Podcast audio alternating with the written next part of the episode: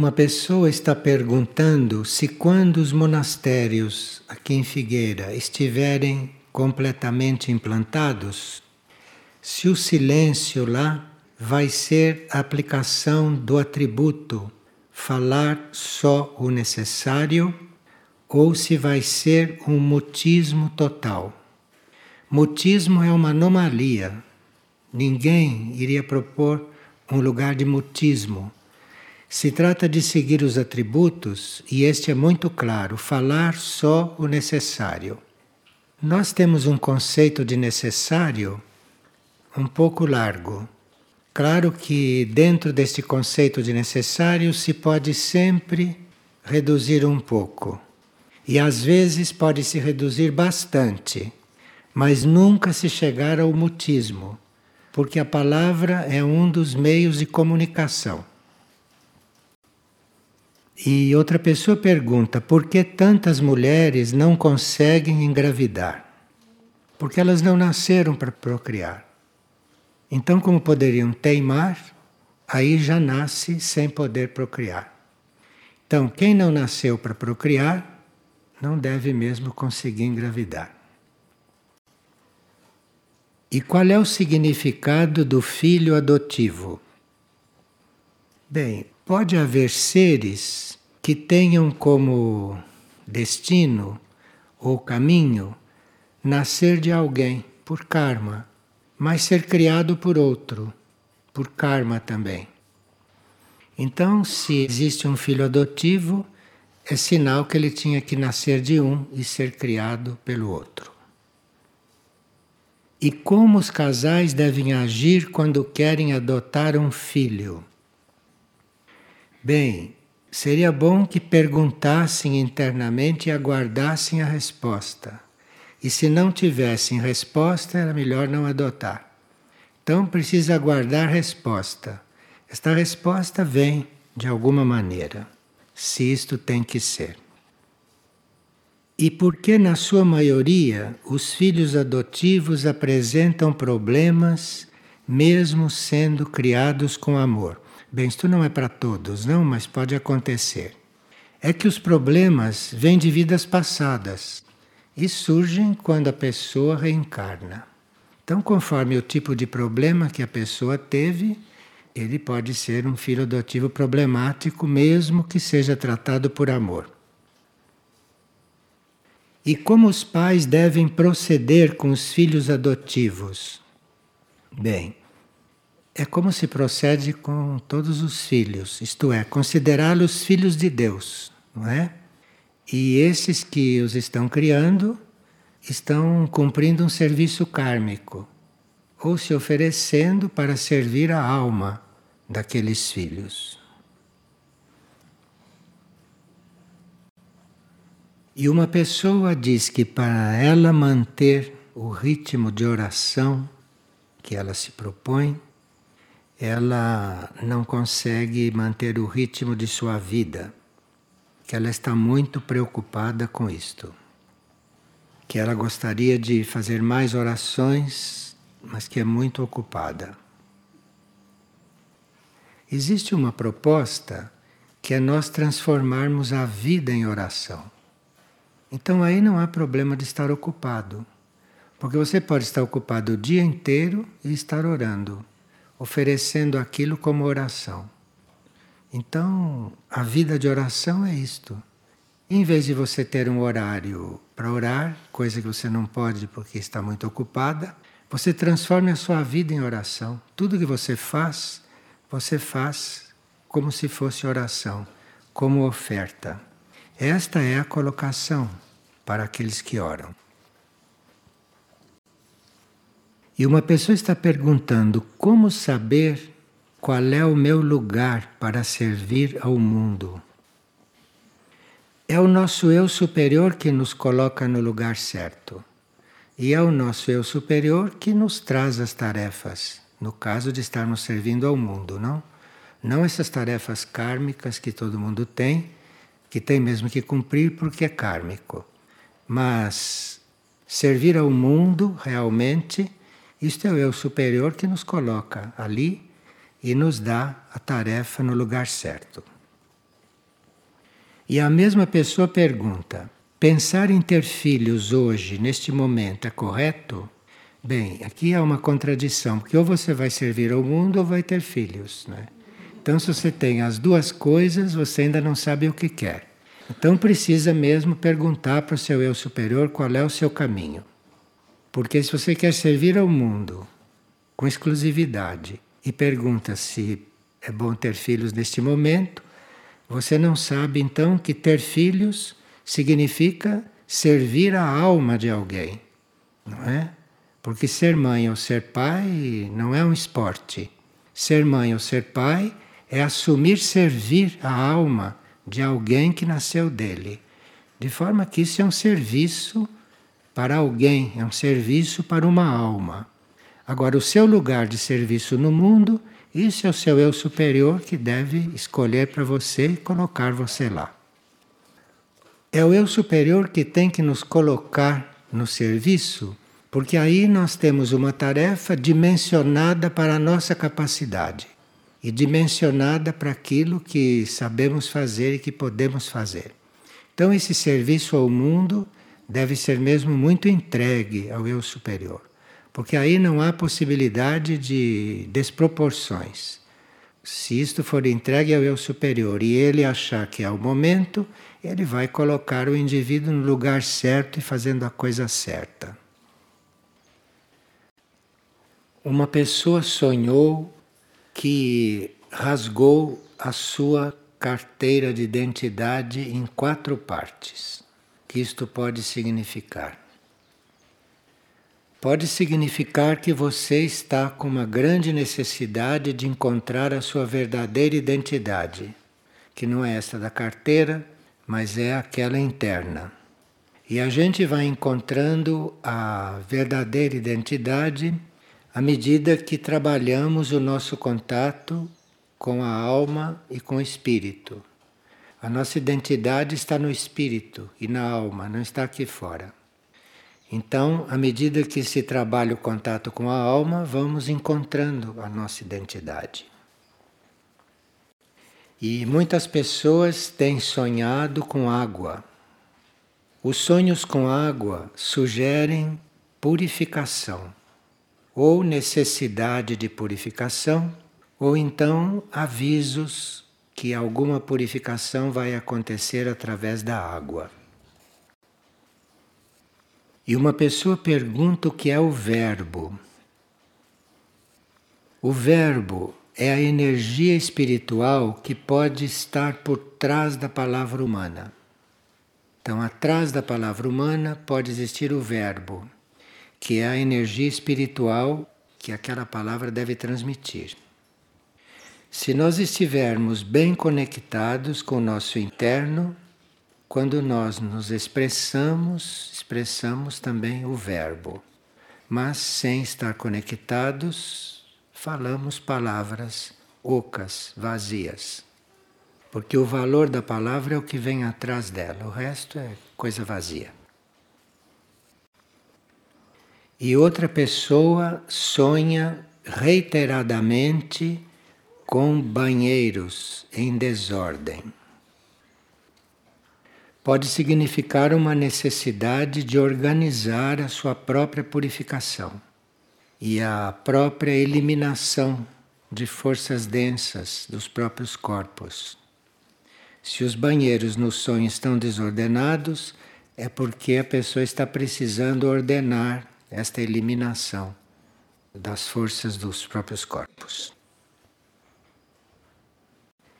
E uma pessoa pergunta: uma vez que temos bastante espaço aqui em Figueira, espaço protegido, não se poderia abrigar as aves apreendidas pelo Ibama aqui? Cada ave tem o seu destino.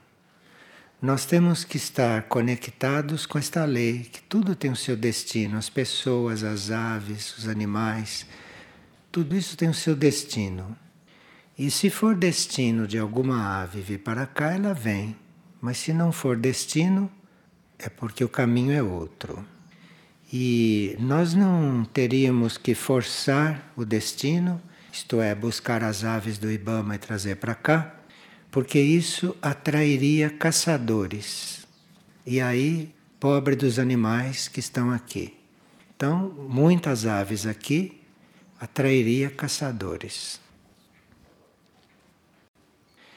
E uma pessoa pergunta: que tipo de relação existe entre nora e genro e sogra?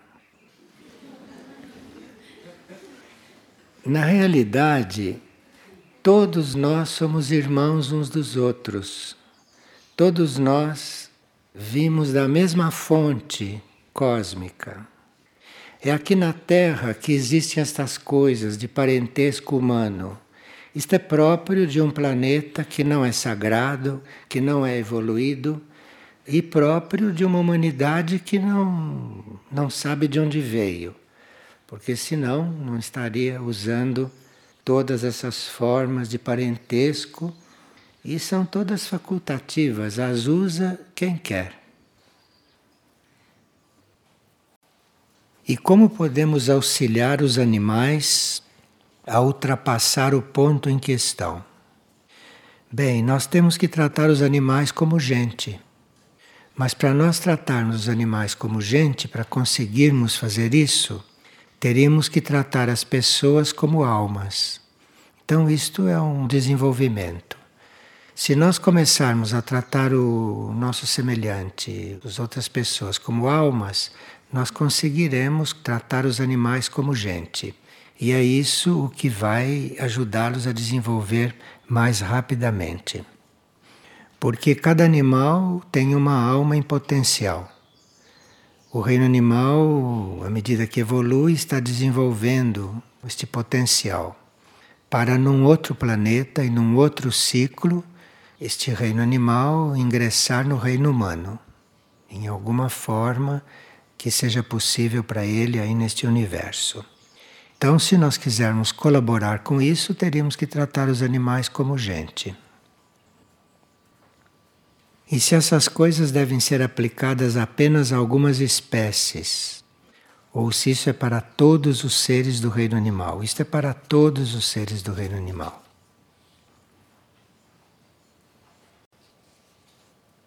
E aqui se pergunta por que que estando em um centro espiritual nós não somos mais conscientes quanto ao uso de produtos químicos para a limpeza das casas e das roupas.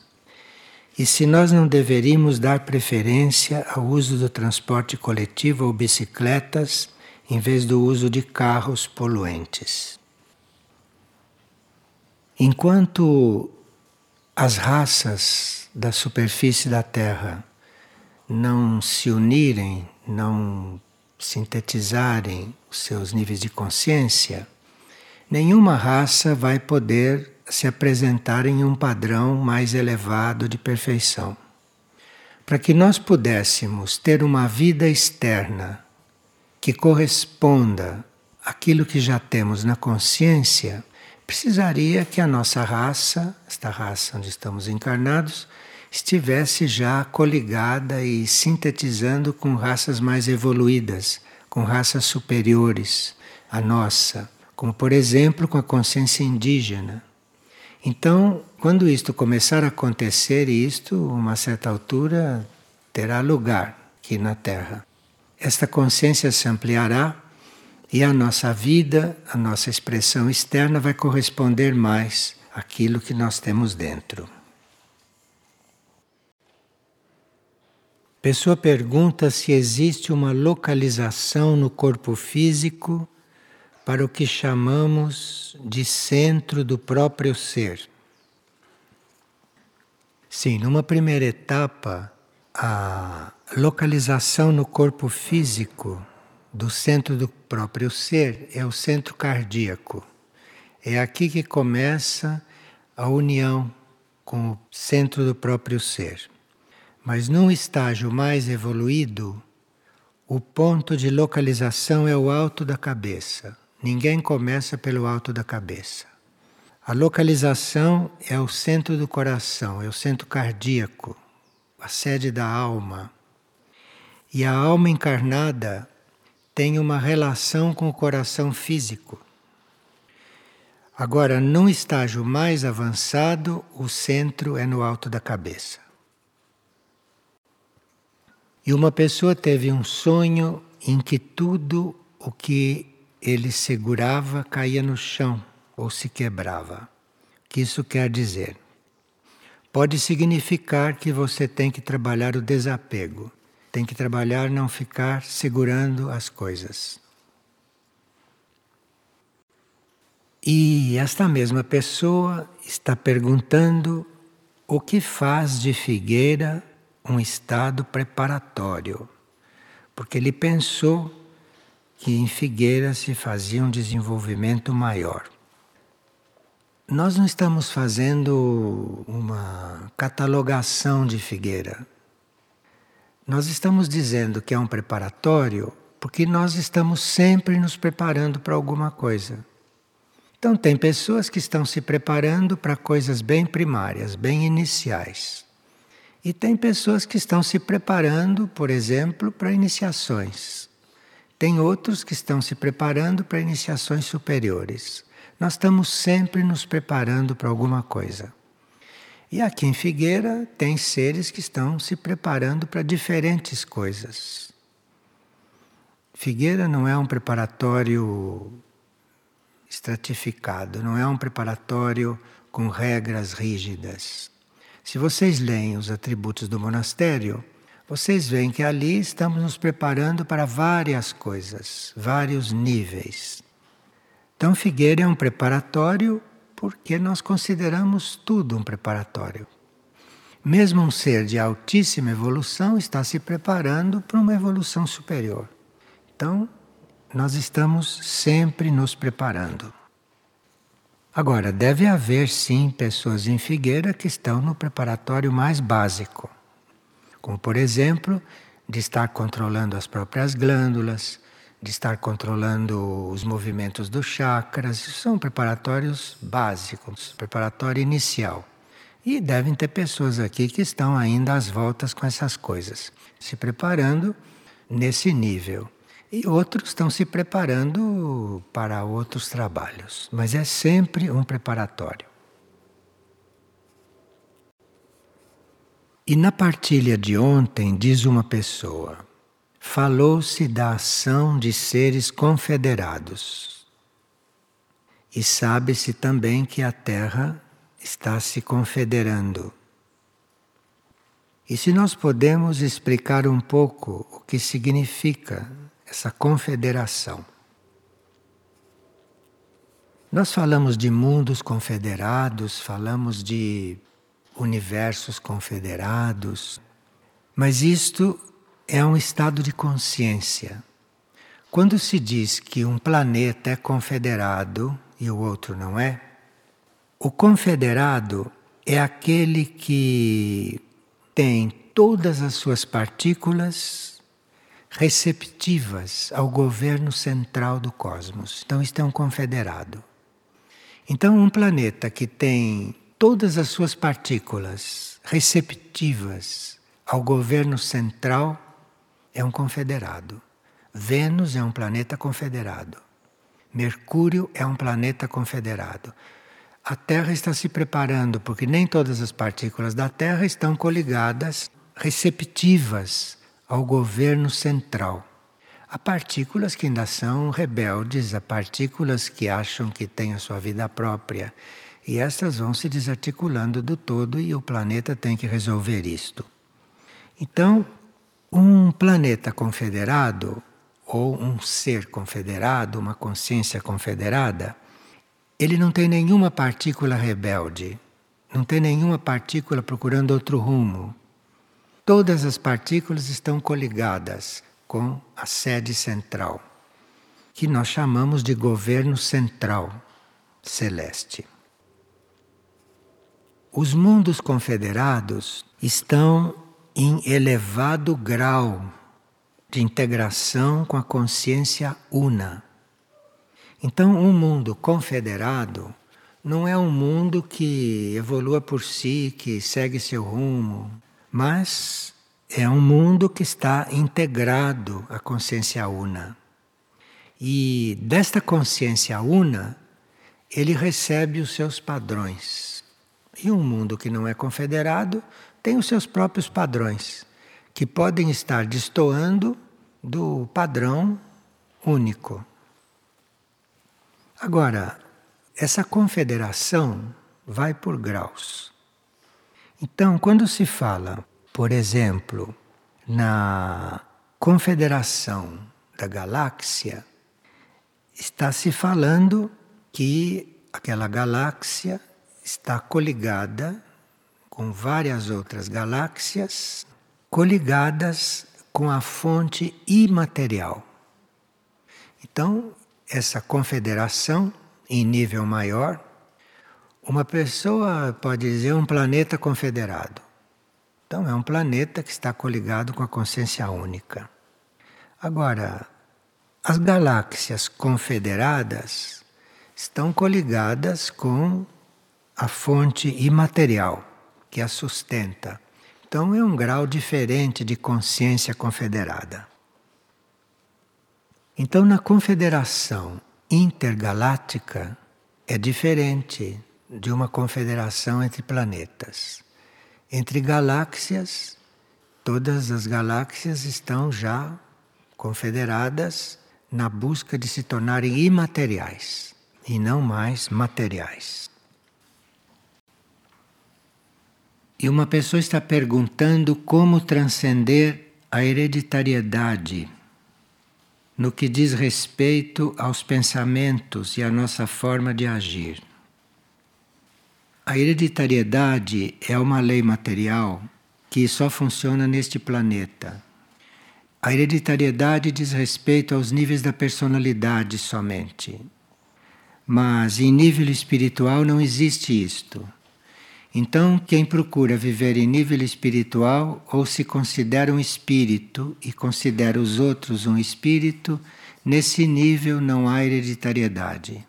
Não é porque um ser é evoluído que o filho vai ser evoluído. Isso não existe. Isso só existe neste planeta e no campo das leis materiais. E uma das previsões para a evolução deste planeta, uma das previsões para a nova Terra e para a nova humanidade é que não haverá mais hereditariedade.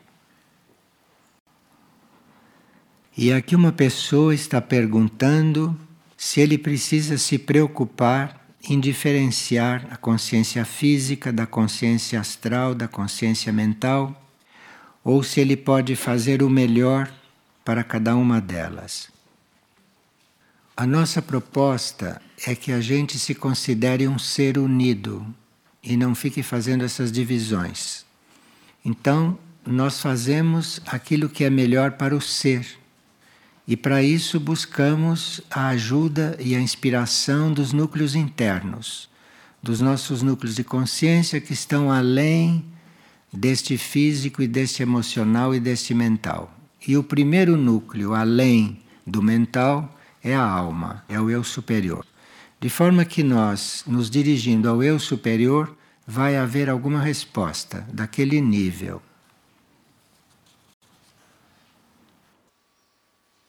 Um monge procurou o seu abade e disse o seguinte: Eu perco a calma quando estou sentado sozinho na minha cela orando.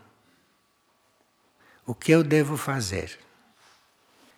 O abade, que era um ancião, respondeu: Você não despreze ninguém, não condene ninguém, não censure ninguém, e Deus lhe dará paz e a sua oração não será perturbada.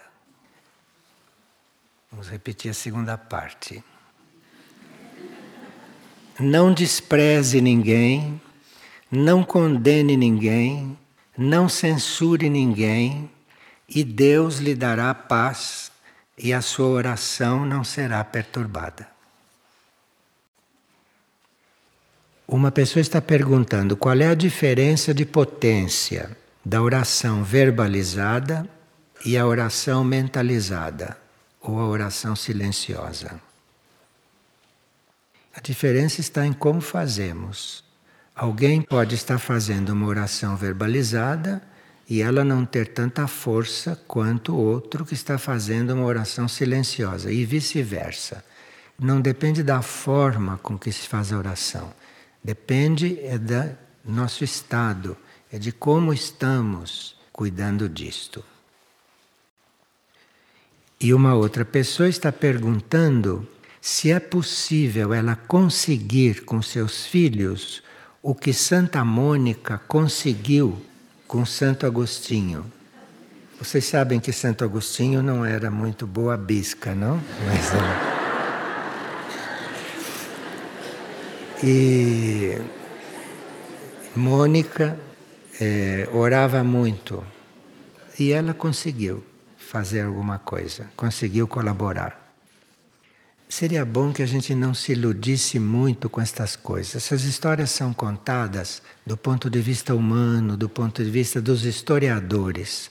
Então, a história que está escrita é uma história. Então, não se sabe se é realmente isto que se passou. Claro que se um ser chega a um contato interno, ela chega a um contato interno, Santa Mônica, e através deste contato interno, faz um contato com a mônada de Santo Agostinho, aí tudo pode acontecer. Isto é, ela chegou num contato dela e através da sua linha interior chegou na essência dele. Aí tudo pode acontecer. Tudo, inclusive ressurreição. Tudo pode acontecer. Então, o nosso contato interior fletido num outro, pode acontecer de tudo. E é bom a gente saber disto, já que estamos estudando a oração. Uma pessoa pergunta: como faço para ter contato com a minha mônada? E se esse tipo de contato costuma ser consciente? Contato consciente com a mônada é um dos estágios mais avançados do ser humano. E o contato é com a alma. A alma, o eu superior, é que é a porta para contatos maiores. Então, todos aqueles que querem contato com a mônada, querem contato com as hierarquias, querem contatos com centros planetários, esses se iludem, porque a porta de entrada para os contatos interiores é o próprio eu interno, é o próprio eu superior. É o eu interno que faz o contato e que leva este contato a ser consciente. E para nós fazermos o contato com o eu superior, nós temos que aspirar seguir a lei e temos que aspirar conhecer a nossa parte no plano evolutivo e cumprir a nossa parte. Toda a questão é nós irmos nos liberando do livre arbítrio porque enquanto temos livre-arbítrio, nós mais erramos do que acertamos. Então, o principal trabalho é transcender este livre-arbítrio e ser guiado pelo eu interno. Porque quando nós começamos a ser guiados pelo eu interno, não há mais livre-arbítrio. Não há mais quero isto, quero aquilo, vou aqui, vou ali. Isto desaparece.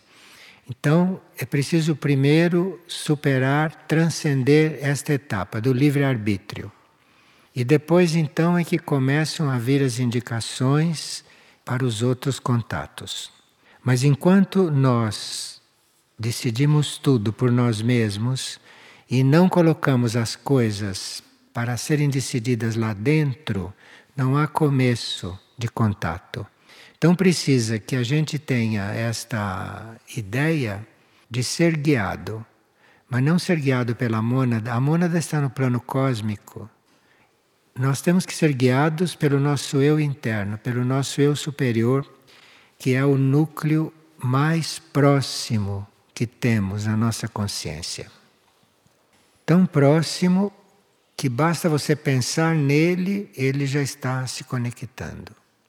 Só que nós pensamos nessas coisas de uma forma muito ilusória, com muita ilusão, com muita falta de precisão, sem saber se estamos no lugar certo, se estamos fazendo a coisa certa. Tudo isto vem antes, precisa perguntar tudo isto antes. Depois, então, o contato vai se fazendo. Agora, contato com a mônada é algo superior e não é para quem está começando. Agora aqui diz: Eu já sonhei várias vezes que estava dirigindo um carro e sempre que tentava freá-lo, ele não freava, como se o pedal estivesse quebrado e eu não fosse forte bastante para fazer o carro parar. Então, este é um sonho que está indicando que a pessoa tem que aprender o autocontrole. O carro é símbolo da personalidade, o carro é o símbolo do ego. Se ela não consegue frear o carro, é porque ela precisa trabalhar o autocontrole. Então precisa ver todos aqueles pontos que têm preferências, todos aqueles pontos que estão ligados a gostos, aqueles pontos que estão ligados a tendências. Precisa reconhecer e ir cortando tudo isto, cortando, cortando um por um, para ver o que vem como nova tendência. Então, para nós termos um controle sobre a própria personalidade, precisa que a gente comece por renunciar às próprias tendências, aos próprios gostos. Se eu estou com saudade de fulano, corta. Tenho que ir ali, corta. Espera-se é para ir mesmo. Então, tudo isto é para ser trabalhado. Isso é o princípio das coisas. E aí se vai aprendendo a frear o carro. Porque se você faz todas as vontades dos seus corpos, você faz todas as vontades do seu ego, se você segue todas as tendências da sua personalidade com relação aos outros, com respeito às coisas, como é que você quer frear o seu carro? Não tem como. Então tem que primeiro renunciar a tudo que o ego está pedindo, que a personalidade está pedindo, tem que mudar de ponto. E aí se vai então conseguindo frear este carro. E aí, conseguindo frear este carro, as coisas vão melhores. E uma pessoa está perguntando qual é a possibilidade de participar do grupo Orar por Orar, que foi mencionado umas partilhas atrás. Você procure a coordenação da sua cidade, procure a coordenação do seu grupo e veja se há no grupo pessoas que estão dispostas a orar por orar. Orar por orar é um tipo de oração no qual a gente não quer nada. A gente quer apenas orar, nada mais. Isso não é muito fácil de encontrar grupos assim. Porque as pessoas têm sempre uma intenção consciente ou inconsciente de orar tem sempre uma intenção de transformar alguma coisa através da oração. Isso tudo é muito legítimo, isso tudo é muito correto. Mas existe uma categoria de oração que é uma oração que não tem nenhum motivo para fazer aquela oração. Esses grupos são muito raros. Então precisa ver se há alguém disposto a formar um grupo assim, porque uma pessoa orando por orar, sem nada querer, sem nada querer de oração, orando por orar, isto já é uma força enorme. Agora, um grupo orando por orar, sem motivo algum, isto é uma coisa que vai contribuir para necessidades muito maiores, muito além das próprias e muito além dos grupos. Mas as pessoas têm que ser sinceras. Orar, vamos formar um grupo, orar por orar. Ah, aparece 20, 30 pessoas mas não estão realmente assim. Então precisa ter uma sinceridade muito grande, uma honestidade muito grande e reconhecer: não, eu não estou ainda no ponto de orar por orar. Eu oro porque quero obter alguma coisa. Eu oro porque preciso orar. Tenho necessidade de orar. Se você tem necessidade de orar, você não está orando por orar. Você está orando porque precisa. Então isso já não serve, já não é. Isto é outro tipo de oração, é outro tipo de grupo. E isso foi então proposto e as pessoas estão se examinando para ver se elas podem orar por orar. Ou se tem algum motivo para orar. Então vá orar pelo motivo que tem. Seja sincero. O orar por orar é um efeito transcendente que ultrapassa todos os benefícios nossos próprios e dos grupos. Isto vai produzir outros efeitos. Mas nós precisamos estar realmente desinteressados de qualquer resultado para nós, para grupos, para o planeta. É orar por orar.